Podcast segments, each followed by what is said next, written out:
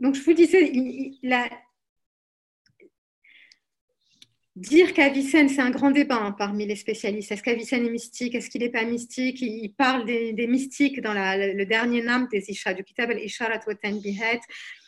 Euh, pour moi, euh, ce qui s'opposerait quand même à, cette idée-là, c'est un, que, que, la relation avec l'intellect agent, dès qu'on travaille, elle se fait.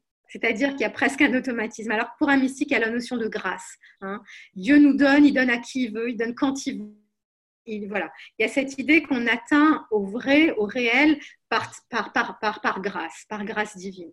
Pour lui, si je travaille comme il faut, si j'applique les règles de la logique, si je fais ce qu'il faut, bah, la connexion avec l'intellect agent, elle se fait. Il n'y a pas de grâce qui est en jeu. Donc ça, ça me semble quand même euh, quelque chose de, voilà, qui, pour moi met une barrière à l'idée de le considérer comme un mystique. L'autre point, c'est que Dieu ne connaît pas le particulier en tant que tel. Hein.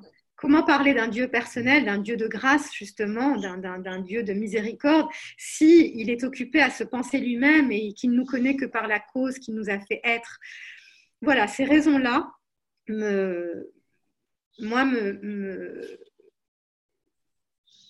me, gênent, enfin pas me gênent, mais, font que je ne pense pas qu'Avicenne puisse être mais c'est vrai que oui, on peut remplacer intellect par qalb et, d'ailleurs, il le fait dans certains traités. Hein. Dans certains traités, il dit bah, maintenant, je vais parler comme un théologien. Il utilise les termes coraniques.